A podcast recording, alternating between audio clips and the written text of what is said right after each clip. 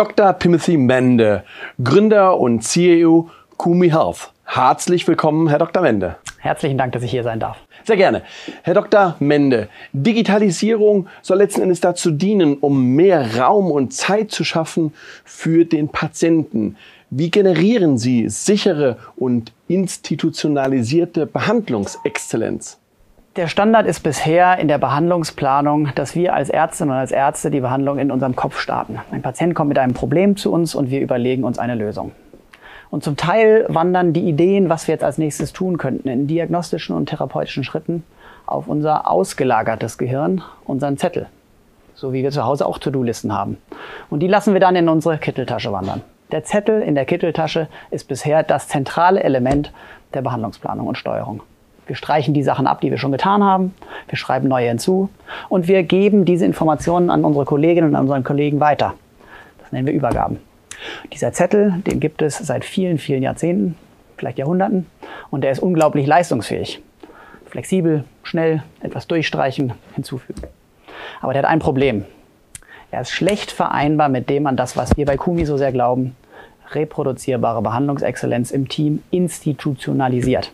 Wir können den Zettel nicht mit ein bisschen Leitplanken unterstützen. Wir können ihn nicht technisch auswerten. Wir können nicht, wenn unser menschliches Gehirn als Arzt, und ja, das passiert auch uns Ärzten manchmal, uns ein wenig im Stich lässt, unterstützen mit den Unterstützungshilfen, die es braucht. Und das tun wir bei Kumi. Wir bauen den besseren Zettel in der Kitteltasche für Ärztinnen und Ärzte, damit die Arbeit, die Last, die daran reinfließt, immer nachzudenken, was war denn schon, was ist denn noch, was muss ich, freigestellt wird und Ärztinnen und Ärzte mehr Zeit haben, sich über die wirklich wertschöpfenden Sachen Gedanken zu machen. Ist da nicht irgendwas komisch mit Patientin Frau Müller in Zimmer 3? Oder meinem Kollegen zu sagen, wie geht's dir denn eigentlich heute?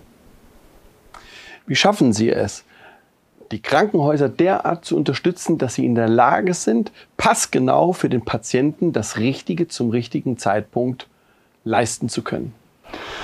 Das A und O, was wir da gelernt haben, sind Standardpfade wirklich gelebte Standardpfade. Und das gelebt ist der Unterschied zu dem, was es in den letzten Jahrzehnten gab.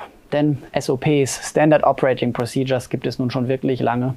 Und viele von uns in Krankenhäusern können das Wort Prozesse auch schon nicht mehr so richtig gut hören.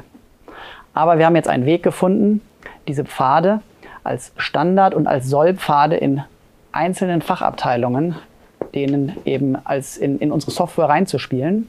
Als im Englischen würde man sagen Template. Die Chefärztinnen und Chefärzte passen das an ihre lokalen Strukturen an, typischerweise so 5 bis 10 Prozent. Und dann, wenn der Assistenzarzt für einen individuellen Patienten diesen Plan dann daraus erstellt, dann wird nochmal angepasst. Ein Echo hinzu, eine Gastroskopie vielleicht, eine Untersuchung weg. Und somit schaffen wir es, einen initial definierten Sollpfad in einen patientenindividuellen Behandlungsplan zu überführen, den jeder Patient dann hat und wo die Behandlung ein bisschen wie auf Schienen läuft können wir festhalten, dass es letzten Endes darauf ankommt, ein Qualitätsmanagement derart zu implementieren, dass wir die an Diagnostik und Therapie Beteiligten und deren Aktivitäten derart planen und transparent kommunizieren, dass diese die bestmögliche, möglichst nach Goldstandard, Patientenversorgung ermöglichen.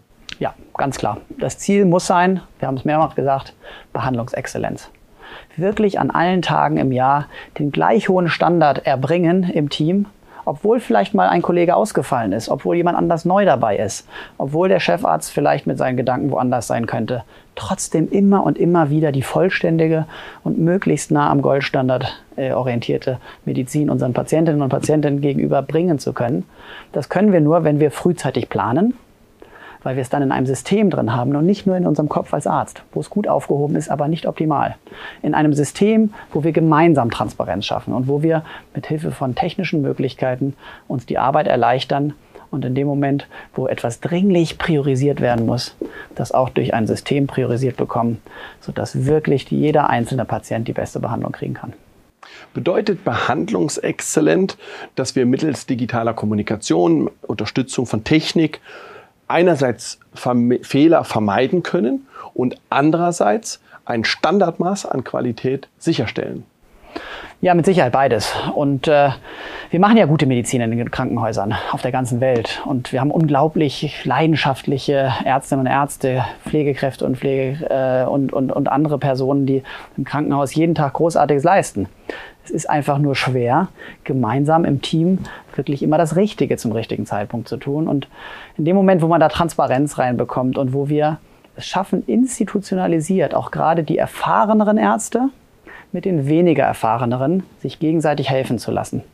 Indem wir nicht manchmal nur aneinander vorbeireden, sondern auf etwas Geschriebenes draufschauen können, was in Echtzeit aktualisiert wird.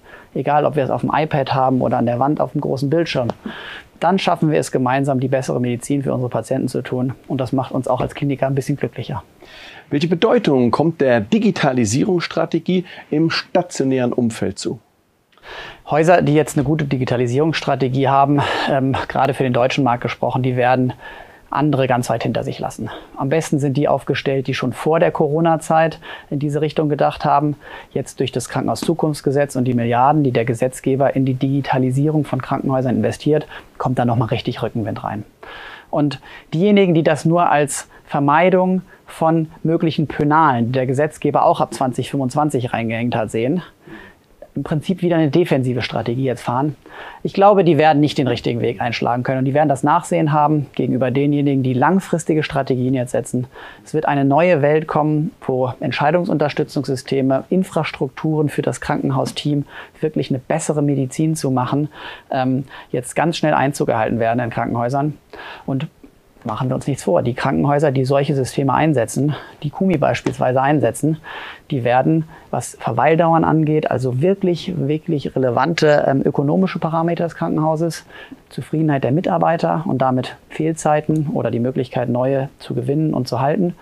Und ganz besonders, was die Qualität der Medizin angeht, weit vor allen anderen liegen. Und in dem Moment, wo man das auswerten und belegen kann, da glauben wir sehr stark daran, dass dann auch der Gesetzgeber versteht, dass es solche Systeme zwingend braucht und dass wir die Steuergelder in die Richtung leiten sollten, wo wir die beste Medizin für den Euro des Steuergezahlers kriegen. Am Ende des Tages wollen wir im Gesundheitswesen richtig gute Medizin für unsere Patienten. Und das können Krankenhäuser, die die notwendige Infrastruktur dafür haben. Die Patienten sind unsere Handlungsleitenden. Sie haben es gesagt. Vielen herzlichen Dank, Herr Dr. Mende. Vielen Dank Ihnen.